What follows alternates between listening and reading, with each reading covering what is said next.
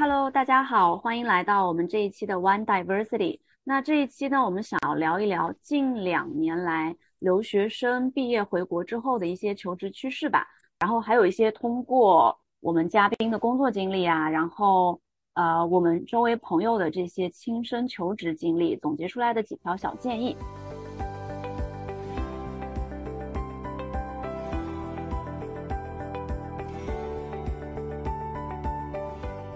那今天呢，跟我一起主持的是，首先是 Mark 学长，还有我的老搭档雨桐，他们之前都是跟我一样在英国留学，毕业之后现在就在国内。两位要不要先介绍一下你们自己最近的近况？好，大家好，我叫陈曦，叫我 Mark 就可以了。我是在二零一六年留英，读的是威斯敏斯特大学公共关系学专业。然后目前呢是自己创业啊，跟我的一个很好的伙伴合伙一起做了叫 Invisor 国际教育。然后我还有另外一个身份呢，是威斯敏斯特大学华南校友会的创始会长。很感谢就是啊我的学妹，然后能够邀请我过来这边啊做一个小小的分享。然后今天就跟大家能够希望能够聊得开心啊，也能够分享很多经验给大家。呃，之前有几期我已经参与过录制了。然后呢，我去年是跟 Chanel 一起在金匠读的是传媒方向的文化研究，然后今年下半年呢，可能继续还会去伦敦，然后去读社会人类学的二硕。这一年我在 Gap 的时候呢，也会考虑到自己的一些求职方向啊，包括未来发展的一些呃未来发展的一些方向吧，然后可以给大家提供一些就是人文社科留学生大家可以求职需要注意到的一些点。OK，那。Without further ado，我们可以正式开始。然后我们今天会有几个问题讨论到。嗯，首先我们想要先说一下，我们这一次讨论呢，它主要其实还是嗯集中在多数啊，因为我们几个都是读研然后呃回国的，然后多数是集中在研究生毕业的留学生归国之后的一些求职。本科同学你也完全可以就是借鉴啊。那首先，我想跟跟大家说一下，我其实为了准备这期，我有在网上找一些数据吧。然后这个数据是从我们国内国家发展和改委会上面的一些比较专业的数据啊。然后之后我会把它的 source 放在我们的这个 show notes 底下。它首先就是提到说，我们先说去年，因为今年的数据还没有总结出来。OK，基本上是二零二一年归国留学的人数达到这个。呃，一百零五万，然后这个数字可能大家没有什么概念啊。然后我们可以比一下，跟二零二零年，就是前年归国留学生人数基本上是增加了百分之三十五。那二零二零年届和二零二一年届这个参加光是参加校招的留学，呃人数就是基本上比前年还增长了百分之九十四。也就是说，其实现在这两年的这个留学生回国竞争是非常非常大了，算是拥有硕士及以上学历的比例。就是高达百分之六十五，我们也要请学长跟我们说一下，就是刚才提到了这个校招嘛，那其实我们知道国内也好，还是留学生回国求职也好，都有这个校招跟社招的区别嘛。那学长可不可以跟我们解释一下，就是校招跟社招有什么区别呢？OK，呃，其实校招跟社招的区别有一个最大的一个一个特点，就在于校招它是面向于没有全职工作经历的应届生。就好像说，我今年是大四毕业，或者说我在英国是研就研究生一年毕业了，或者说国内的研二、研三要毕业了，这种毕业生他们就是面对的，就是刚刚说的校招，他是应届生的身份去参与一个校园招聘，一般分为秋招和春招，然后就是每一年的大概是九月份开始，到第二年的大概五到六月份结束，这就是校招。而社招呢，它更更加倾向于是有至少一年工作经验以上的这样的一个呃，就工作人员吧，应该是这么说。然后他要求的是，第一，首先你应该是要毕业了，已经毕业有长达一年以上的时间，然后能够在之前的工作里面有一些自己的项目，有一些工作经历，然后参与的就不是应届生了，你进去时候你就是一个社招的身份，你参与不到有一些像应届生才有的一些岗位，像管理培训生。一般是开放给呃应届生的，大概是这几个区别。像在国内的概念里面，应届生是呃大学毕业或者研究生毕业之后几年之内，它叫做应届生呢？因为在英国我知道是两年之内。呃，在国内就是你还在大四的时候，就你刚大三暑假结束，大四九月份刚开学的时候，你就要参加招聘，因为它的招聘的一般的公告年限就在于，呃，它会写着是二，就假设今年是二零二二年九月开始秋招，然后它就会写着是明年六月前拿到毕业证的学生，他这么写的。嗯，OK，我想加一点，刚刚没有补充到的，就是我当时在网上搜的时候，有关应届生，然后他说的是，教育部留学服务中心说，留学回国人员不分应届和往届，就是是否为应届是由用人单位界定的，然后就是比较通俗的来说，就是你应聘的单位说你是应届生，那你就是应届生。然后同时我在网上搜索信息的时候呢，他们说互联网大厂就是呃在。有关应届生界定的这个身份上面，包括他说一旦错过了企业规定时间校招就是无缘了。然后我想就是问一下学长，一般情况下啊是这样吗？对，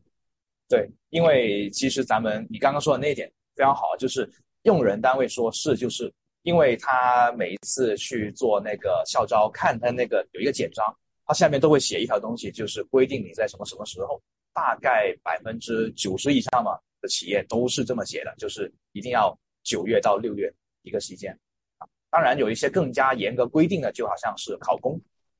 这种就很严格的，就很限制、很限制，就一定要应届生。有些是只开放给应届生的岗位，这就限定公司。他的应届生的意思就是，呃，毕业一年之内是这个意思吗？呃，不是，就是他这个身份呢，有一些是由那个呃学校规定。就有时候，如果他是考研，如果他是考研的话，他有可能是以一个呃保留的一个一个一个一个角色，这是国内的一个玩法。嗯嗯，对。那我刚才也提醒到我，就是国内的一些呃中小型企业或者是国企，它对于应届生的界定和在国内的外企对于应届生的界定，是不是也会有不一样？呃，会有的，会有的，确实会有。就有一些会像外企，它就限定的真的是很死。我还没有见过一个外企，它是能够比较宽松的对于应届生的一个定，基本上就是按照九到六这样的一个一一个标准，因为它很多都是写着，它是按照国外来就 graduate program 这样子，所以它是限制的很死很死。我我会问这个，是因为我在英国求职的时候，我看到英国的这个所谓的这个。Fortune High Five Hundred 就是所谓的大厂，他们写的就是 Graduate Program 是 for 毕业后两年之内的学生都可以申请。那我这样的理解就是在外企看来，毕业后两年之内都可以算是应届生。但是刚才呃学长所说的好像是说应届生很多时候其实都是毕业之后一年之内算是应届生。应该说是还没有毕业。啊啊啊！就是他入职的时候，提前对对提前的参加，然后一般在国内会签那个呃三方协议，但如果在国外就没有了。在国外就如果你是国外回来的话就不用了，但是一般就是如果你拿到 offer 之后，有时候他会先让你进去，你只能当实习生，你还不能当全职。你是刚一毕业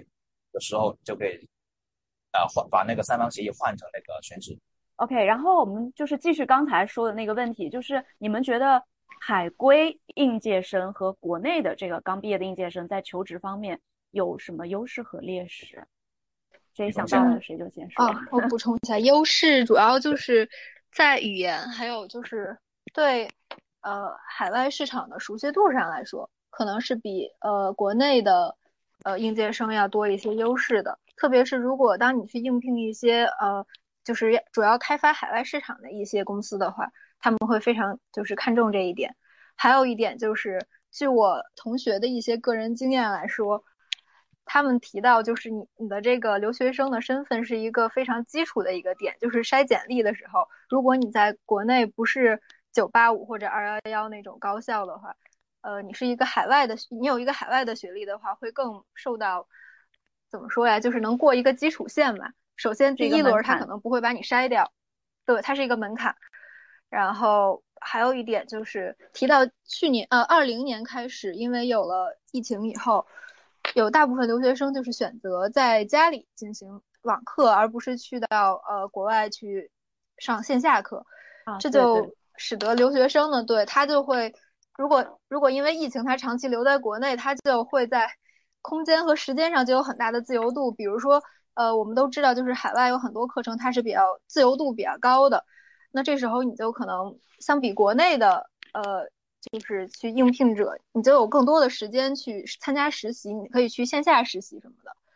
这样的话就是相对的比较有优势一些。那他其实而且啊，对，提到一个很重要的一点。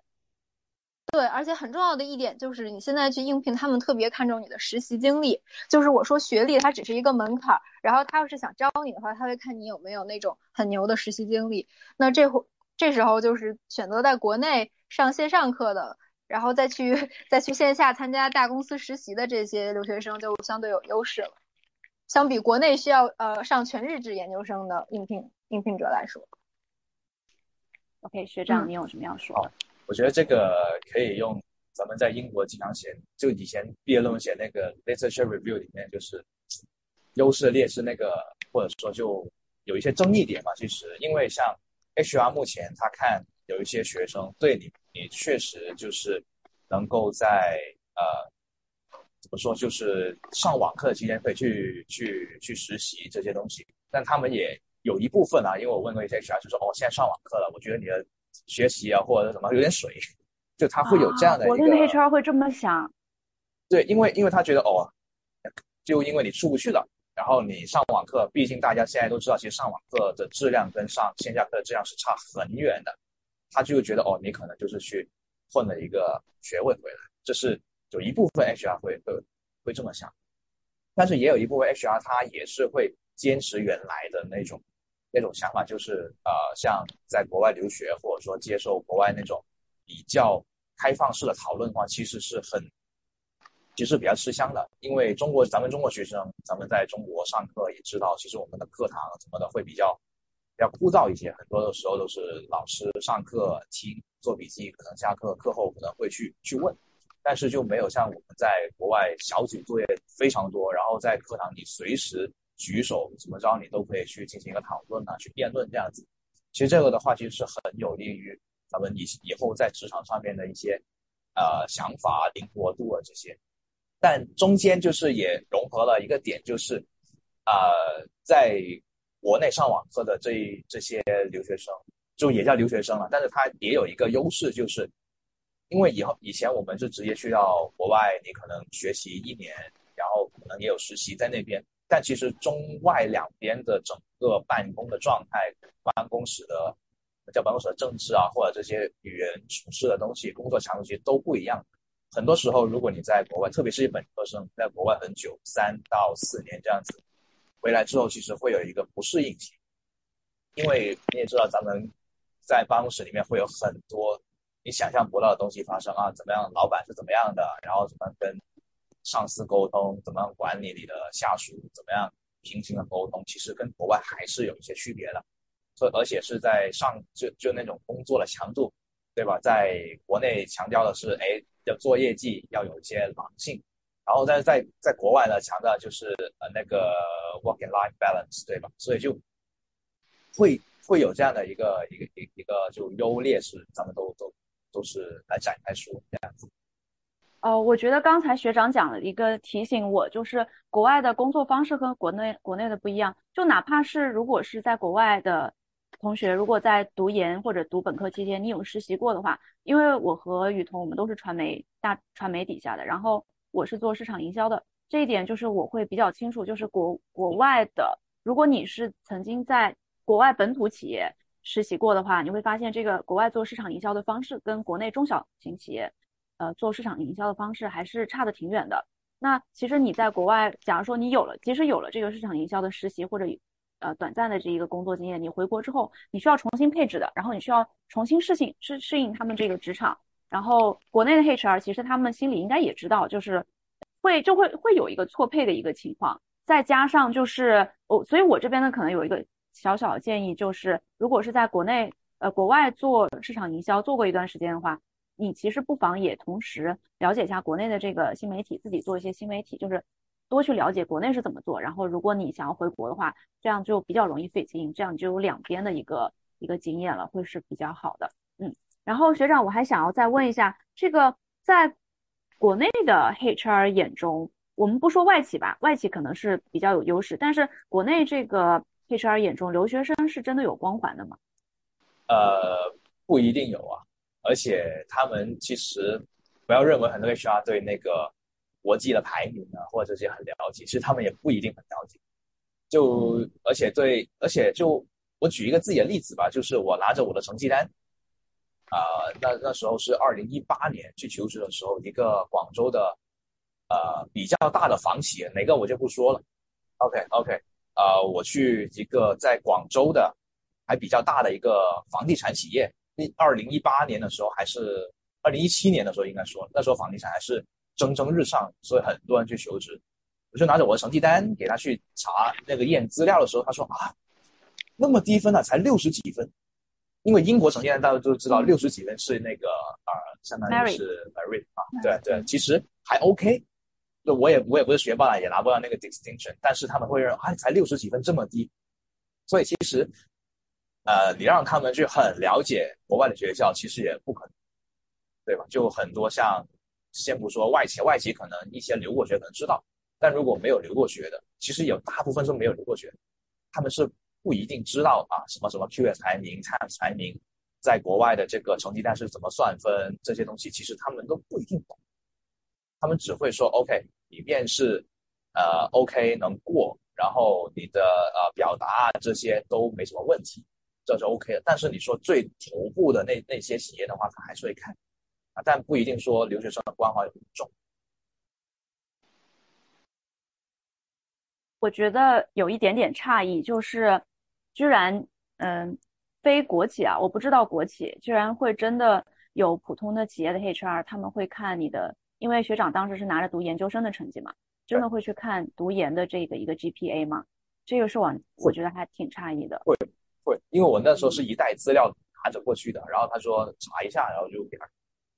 除了这个之外，你觉得就是留学生光环？它在普通国内的中小型企业里面是真的是是是没有什么优势吗？我们我们不说外企啊，因为留学生英文好，然后对国外市场有一定的把握度，肯定他们去外企是非常有优势的。那如果说他们想要去国内的中小型企业呢？中小型企业的话，要看那个要看老板啊，就是看，因为中小型企业很多时候它的整个体系没有搭建起来的时候，很多时候是老板说了算。这个是一个一个很很普遍的现象，就是老板说 OK 就 OK。老板也分两种，第一种就是那种啊，对海外或留学归来的人就有那种很很高的期待，就啊，这个我的我新请来的，他是一个什么什么，在英国、在美国留学回来的，很牛逼。但其实他不会那么去看重那个他的实际的那个才能啊那些东西，他很多时候是带出去公关或者说谈生意的时候会拉着一起。这样子说有面儿，对。然后，但第二种呢，就是他会觉得你这些留学生不行，就是觉得我就是要那种从低干起来的，你不要有读那么多书，然后能干起来、能干活、能挣钱就 OK。或者说，他也不管你是不是留学生，嗯，他会这么就是更聚集本土的一些中小国内本土。呃，市场的一些中小型企业，可能他对于留学生的需求也没有那么强，可能，而且就是他可能更希望找国内了解国内市场，在国内市场有实习过的人，对吧？对，因为中小型企业对于他们来说的话，现金流跟挣钱是最重要的。嗯，因为中小型企业它不像大企业，大企业它的现金流就好像新东方，因为双减赔了那么多之后，它还能够运作，因为这就是大企业，它是个大行业。有一些现金流，就或者说一些政策上的偏移的话，它有损失，但是它不会倒。但是，一些中小型企业，看咱们现在疫情，其实很多中小型企业已经倒。像留学，乐观的人说有百分之三十倒了，悲观的人有百说有百分之七十倒了。就大我们取个中间值，百分之五十倒了。就两个留学机构吗？对，留学机构或者说留学的工作室、留学的公司，他们可以每两个就有一个倒。在疫情二零二零之后，然后我们再专专注一下说商科吧，因为商科跟其他科也是有一些些不一样。就比如说像学长，我知道就是你之前肯定接触过很多归国留学生，他是要申请商科的，包括雨桐身边也有很多这样子的同学。那你们知道就是 HR 国内的 HR 他们在呃找。做这个商科的 HR，他们在呃请留学生的时候，他们会看这个国外商科院校的排名嘛？他看的是专科还是综综排？综排比较多吧。感觉商科的话还是看综排比较多。然后就是据我身边的同学所描述的，就是我跟我刚刚说的一样。呃，海外的学历就是一个门槛儿，就是很多 HR 他们可能不会去仔细的去看你的，呃，你所学的内容啊，包括你这个专业排名是什么，可能他就是看你一个综排是不是在呃 QS 一百以内，然后以此为一个门槛儿，然后你再进去再进行一些呃网测和一些面试什么的。明白，它就是 QS 一百，它是一个门槛，是这个意思吗？对，对，是我去应聘银银行的同学跟我说的。这个是国内的银行还是外外企的银行？呃，国内的银行。嗯，明白明白。所以像我们这种呃金匠 QS 排名六百的，根本就 根本就连网测的资格都没有了。也不一定，但他就是网就是网申的话，你不是要投一些呃简简历什么的吗？他会先刷一遍，然后可能排名比较低的就会被刷下去。但是如果今年竞争没有那么激烈的话，可能呃在 QS 一百以外的也有可能被参考进去，但是就是几率比较小。或者就是我昨天看到，就是知乎，其实我也之前在这边听过，呃，国外其实很多企业都是这样的，我不太清楚国内企业。比如说，就是拿银行或者某一个证券公司或者国内一个呃商科来说，商科的这个企业来说吧，他如果企业当中请过像我们金匠这种学院的呃职员的话，他其实对这个学校就比较有了解，然后对这个学校的印象可能就会比较好。他是这样子的吗？呃，我去实习找一些艺术机构，包括一些呃传媒公司的话，我一说我是金匠的，然后传媒的他们就比较了解。但是如果你去，我没有去过那种大厂去面试啊，但是就是反正据身边的人所说，他们比较看重综排，专门这个商科这边都非常看重综排。嗯，学长有什么要补充的吗？呃，是的，因为呃，就大家去校招的时候，大家会用到一个网站叫那个应届生求职网。那么一般这个网上面，你可以直接点进去你想去的，就假设你想去那个腾讯啊，OK，它会有一个端口，你进去之后，你直接就会跳转到它的那个，然后像腾讯这些就会用自己的系统，像一些比较普通的可能第二档，它会用那个前程无忧，直接找的那个系统，他们系统里面就会你选择，首先选国家，选英国，假设英国，然后它就会刷一声，下面就会出现了一大串的那个学校，基本上就是他们的 list。对，基本上就是他的 list。然后我那时候在找，我找啊找，找不到威敏，我只能选其他，就直接我只能我只能这么选，威敏已经变成其他。所以我那时候刚求职的时候，我是很痛苦的，因为我投什么简历都没有那个回应，就是因为我在第一关的时候他已经是设置了那个门槛，默认你不在里面。对对，但 HR 他了不了解每一个学校，他肯定不了解。你跟他说英国了解什么，肯定是剑桥。牛津，嗯，最多认认识多一个曼大，其他的就不太了解了。学长，你当时应聘的是什么类型的呃工作呢？他连微敏都找不到。呃，主要是管培生方向，就一些比较大的公司，咨询类的吗？呃，有咨询的，有快销的，有电。其实我那时候应聘是找过很多不同行业的一个一个工作。我主要那时候面就我的投递的方向是管培生。然后既然讲到这边了，我们就很自然的来说，留学生回国之后都有哪些求职方向吧。呃，在呃两位分享之前，我先给大家看一个，我也是在那个国家的那个统计数据网站上看到的一个这个。我也根据这个表跟大家说一下啊，就是他们官方统计的数据当中，留学生回国当中，其实最热门的他们会去的求职领域，大家肯定都能猜到吧，就是互联网。互联网行业、电子电商、互联网行业，然后排在第二的是做实业的，就是生产加工制造业行业，然后排第三的是这个我也没有想到是贸易批发零售租赁行业。其实我不太了解什么租赁就是啊，我举个例子，昨天我去了那个渡轮的那个校友会活动，就有刚才有两个人是做租赁的，一个是做那种写字楼，一种呢是做那个飞机租赁，然后第四才排到金融。所以，我我个人的话是有点诧异，因为我只是根据我周围的人的这一个趋势，我以为金融互联网差不多应该就是在第一、第二，对。然后我们讲传媒，它可能要排到第五、第六往后了。然后下面一个数据就很有意思，留学生回国求职和国内毕业生回国求职在哪些领域上面是呃重合的？就是在这些领域上面，嗯，海归和国内求职者两方都在竞争的。第一还是 IT 跟互联网行业，然后第二是这个金融行业。我觉得这两个大家都是能想得到的。第三就是呃文体教育和就是艺术类的吧，艺术类的。然后第四就是文化传媒类。然后我们现在听一下这个学长和雨桐分享你们。周围看到的朋友，或者是学长，你的客户，他们回国之后都基本上去向了哪一个行业？嗯，我简单说一下，就是我本科是学经济的，所以我的同学基本上毕业了以后都是进了呃银行，然后部分的进了大厂，就是互联网大厂什么的。然后大部分人就是研究生的时候都会选择一个综排比较高的一个海外院校，然后毕业了以后就是提前进入秋招。然后正好赶上毕业论文写完的时候，就是可以参加秋招。然后，呃，学商科的话，大部分的去向就是国企，然后或者是银行。做呃学金融的一位同学跟我说到，就是他认为，呃，大部分学商科的留学生回国求职都反映到心理落差就是非常大的。首先就是呃，上学的时候商科也不是特别简单的，然后学习压力比较大。但是应聘的时候呢，会发现周边呃就是超级名校的应聘者也是非常多的。然后进入了公司以后呢，就是筛了好几轮以后，终于进入了公司，但是需要被迫接受九九六的工作模式，甚至是零零七。这个我不太确定它的真实性。然后薪资待遇差距就跟自己想象中的是非常大的。嗯，你现在说的是大厂吗？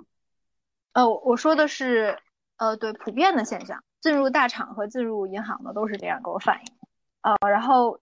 学金融的同学他反映到就是，主要是进了这几个，那主要是有这样几个岗位，一个是金融中后台职位，就是呃聚聚焦在运营、风控、法律等等部门，然后这个对学术的要求不是特别高，求职。相对其他岗位会容易一点，然后但是后来跟学长交流，就是学长说这个求职也不容易，这是大多数商科留学生回国所呃所选择的职业方向。然后就是销售岗位，就是银行的管培生啊，或者说是呃银行或者金融机构的客户经理，但是这个需要你有一个过往的工作经验。然后据我所知，就是大部分留学生是缺乏这个工作经验的。还有一个就是学术性的岗位。这个就需要呃，主要包括就是像投行的岗位，还有一些研究的岗位。这个就需要你有非常扎实的呃专业知识，然后大部分好像是需要更高的学历吧，博士往上。这个我不太了解。然后呃，学会计的就是回来，呃，就就是方向非常的窄了，可能大部分就是选择去四大或者去中小型企业做一些呃财务的岗位。然后剩下的就是呃万能的咨询行业，就是我学的呃我我学那个叫什么人力资源管理，还有什么就是管理类专业的同学，基本上回国都进了咨询岗呃咨询行业，然后其中就是有什么战略管理岗啊，或者说市场研究等等。然后据我所知，就是咨询行业一般是不限专业的，所以很多人文社科专业的同学也都可以考虑，所以它才叫万能的咨询岗。对，我可以呃问一下，就是刚才你说到去银行或者证券公司做中后台的法务，还有还有什么？呃，风控和运营，风控和运营，他们你刚才是说他们其实不需要太高的这个这个成绩或者是学术背景，那他们需要的是什么呢？嗯，我觉得可能就是一个基础的门槛吧，先看你的学历，然后再看你的实习经历。然后大部分进入这个行业的，好像呃都是去的这个岗位，就是没有什么工作经验的情况下。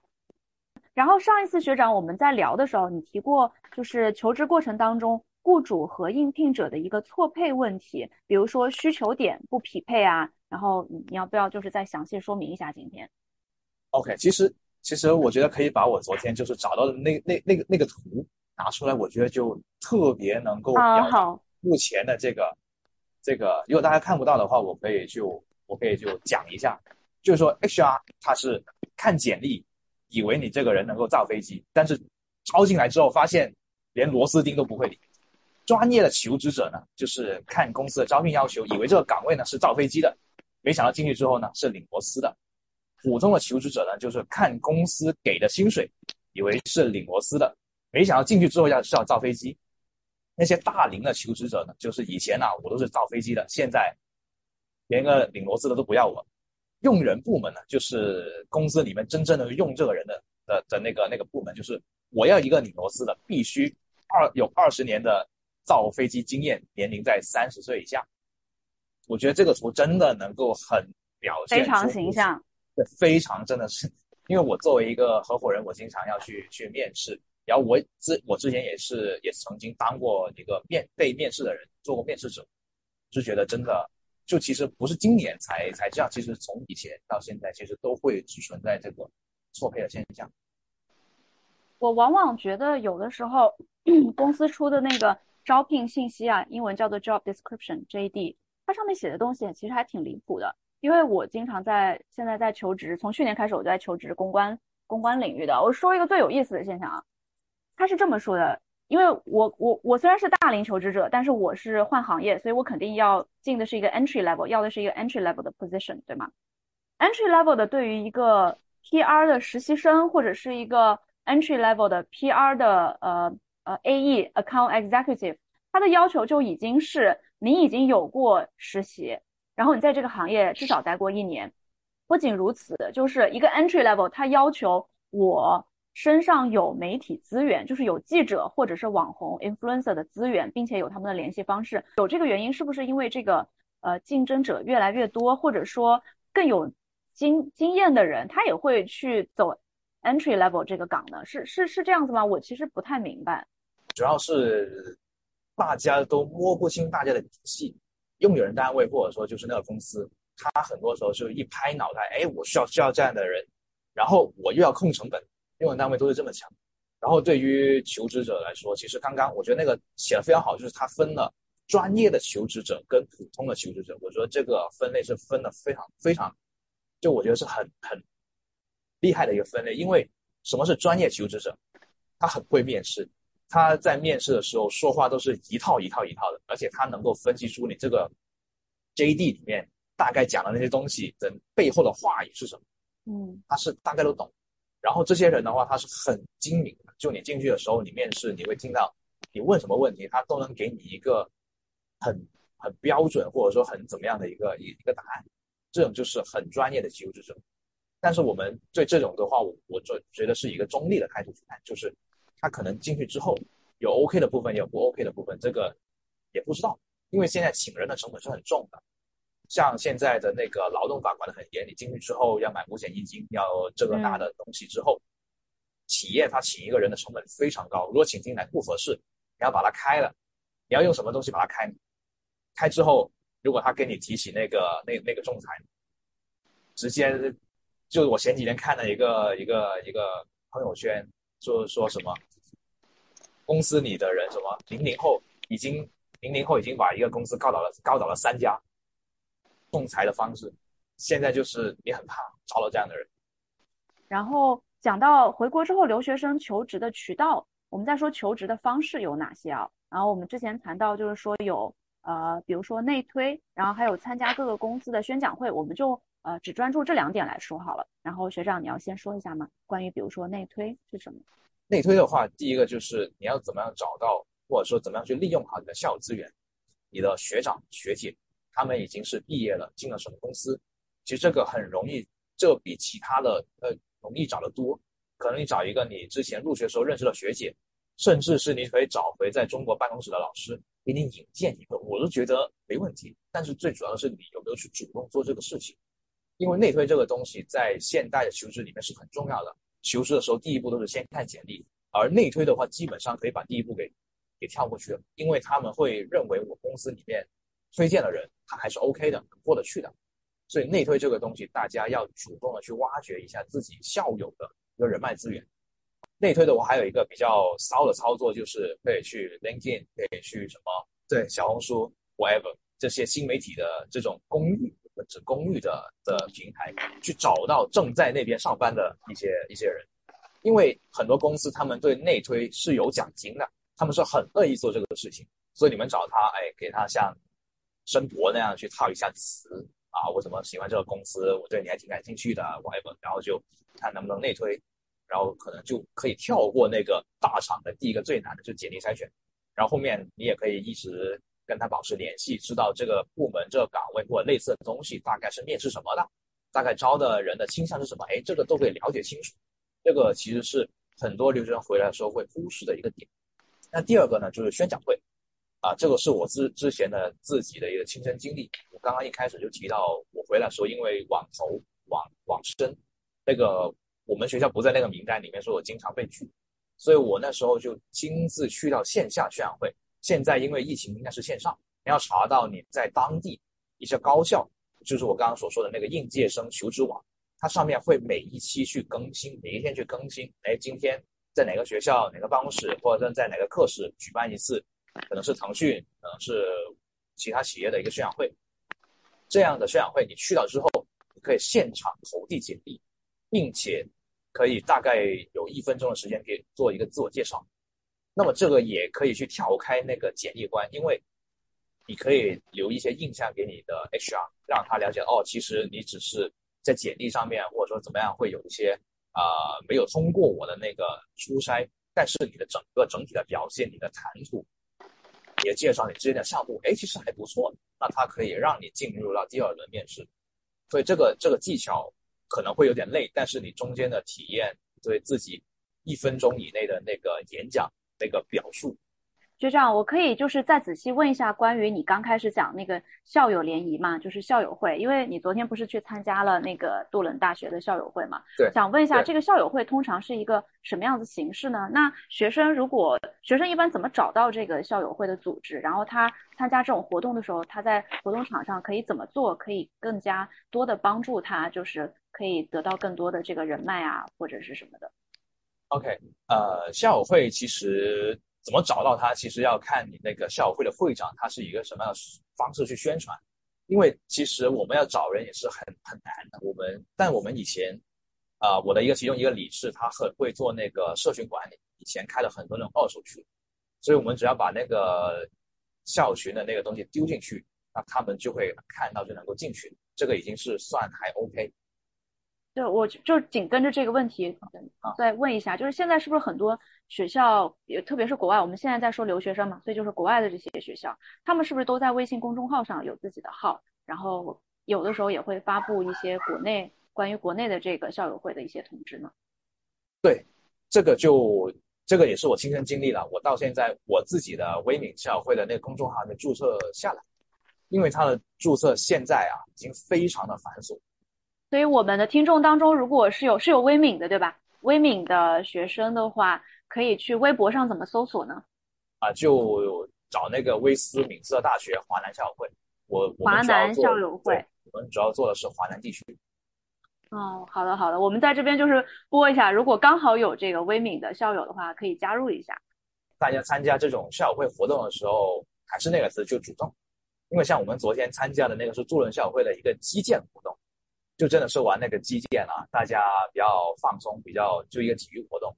但是最主要的是，大家玩就结束之后，你要主动的去跟你周围的人去打打上招呼，说哎，呃，就可能是学姐，或者说可能是大家已经自我介绍完了之后，可能是知道他的名字，然后大家开始交流，哎，我是自我介绍最重要啊，我是来自哪里哪里的，可能你还没有工作，可能就说我是今年毕业的一个 fresh，一个刚毕业的一个毕业生，然后。哎，你就可以跟他沟通，啊，然后就慢慢，肯定不要说一开始就问啊，你那边招不招人？肯定不是这样的，只是说，啊，请教一下你的学长学姐，哎，行业是做什么的？他的岗位是做什么的？多从别人的身上去了解一下他们在干些什么，然后再可能是在一些比较合适的场合、合适的气氛才去提，哎，你们那边有没有些内推机会？因为我也在找工作，其实这样的话会更加的。让你去融合，第一融合到校友圈子里面，第二的是你也有可能会帮自己找到一个不错的工作。建立关系，我感觉它是一个稍微长期一点的过程。你首先要让别人对你有一个好印象，然后让别人也去了解你，你也去了解别人，他们有哪些地方可以给你到建议啊，或者给你到机会这样子。嗯，对，我想要说，我想要说，就是我自己接触到小红书上有些人会私信我问我 networking 的东西，因为我主要 networking 之前在英国的时候，主要集中在领英和小红书上面。我感觉对于可能对于那种社牛人群，可能他在这方面他的确可以就是很自然做到很自然，但是对于有一些比较内向的同学，我觉得他是让他大家都知道我应该主动，但是他让他跨主动跨出那个。舒适区它是有一道坎的，对他来说。那呃，比如说学长可以说一下，就是参加校友会的人有很多的前辈嘛，对不对？那对于小萌新或者是学弟学妹来说，他的这个心态要怎么放呢？因为可能学弟学妹就觉得说，哦，我我我跟别人结识可能是特别功利的一种行为，别人会不会看不上我这种特别功利的行为？我不好跟别人开口啊。就是学长有没有就是说一下，作作为前辈来说？呃，是一个怎样的心态？就是当他们去看到学弟学妹的时候，OK，就前辈其实大家都都是留英，大家都在一个学校一个地方生活，其实有很多可以连接的地方。就好像说，哎，你去过伦敦哪里哪里？哎，对我也去过。其实这种东西的话，其实会淡了很多一些你想获得的一些一些一些利益的一些趋向。因为其实，在校友会的时候，无论是学长学姐这些东西，其实他。都是很喜欢跟学弟学妹去交朋友，就是说他很乐意去帮助曾经在同一个课室、同一个学校、同一个城市居住过、学习过的学弟学妹。就我在我的校友会里面都是这样，大家开校友会的时候都会先自我介绍啊，大家各互相了解，然后大家都会觉得这个校友会真的是一个很好的平台，因为像咱们各自的学校其实都不是那种很大的综合型的院校。其实校友真的没有那么多，但只要隔壁就哎，你你也是微米毕业的，对我也是。其实这个连接是很强的。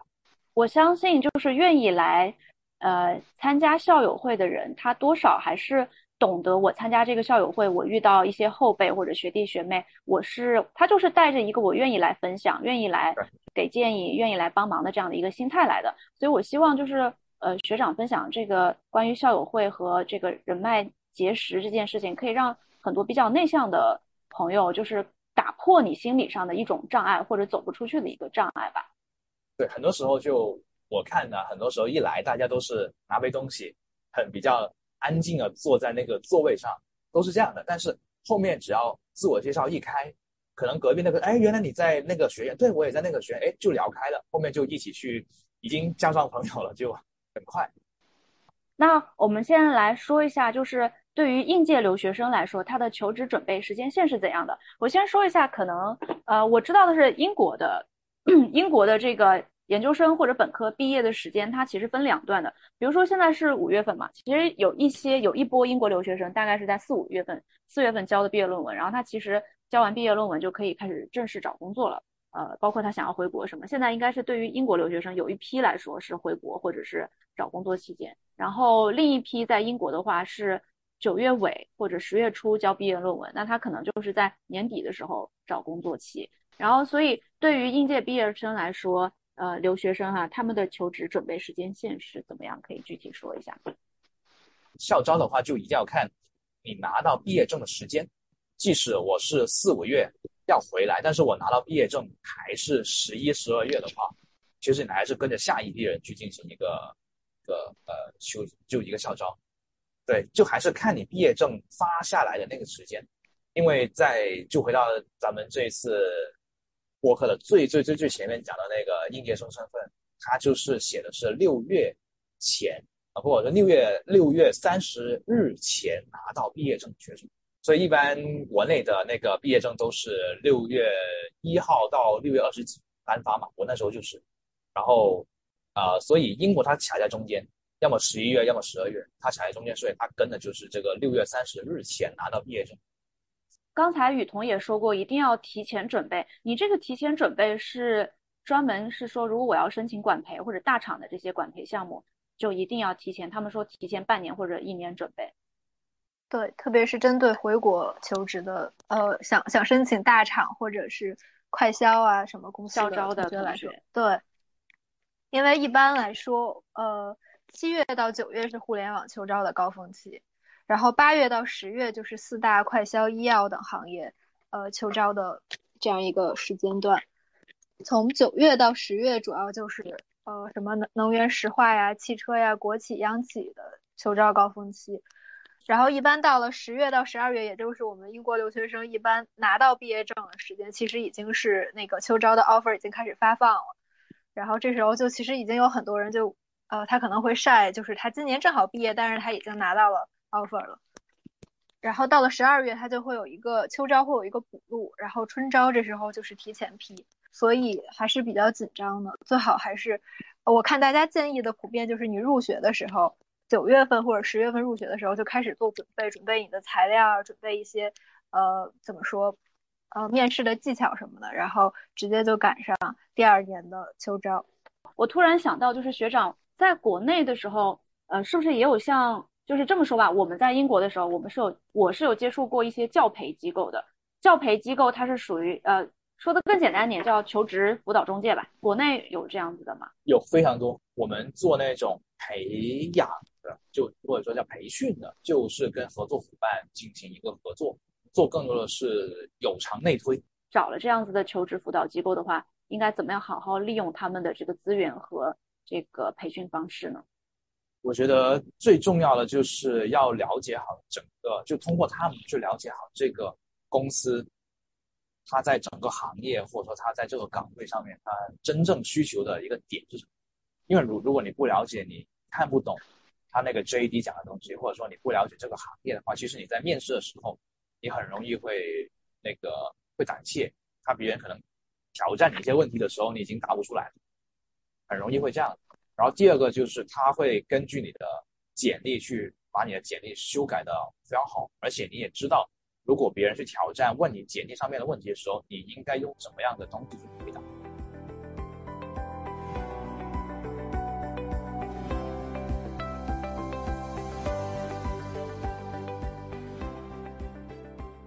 既然来到节目的尾声，因为学长他在知乎上真的以前他写过很多的文章，然后我自己读了之后是觉得逻辑清晰，然后有非常好的信息。然后如果大家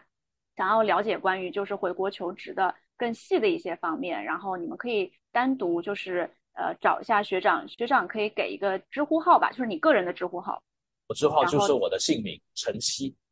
对我我我之后我们之后到时候打打打在上面，对，我会打在屏幕上或者放在我们播客的那个 show notes 里面。就是大家如果有需要的话，可以就是通过他个人的这个知乎账号，可以向他了解一些情况。然后希望今天这期的内容对于就是准备回国找工作，或者是现在考虑出国留学以后再回国工作的同学是有非常大的用处的。然后之后我们也会出一些关于大龄留学。节目，然后大家可以多关注。对于这一期，你有什么想要分享的，或者甚至说你有想什么咨询的、问的内容，你也可以在我们播客下面进行留言，也可以在我们视频下面进行留言。好，我们这一期就先到这边，谢谢学长和雨桐的分享。今天是星期天，然后祝你们周末愉快，好吗？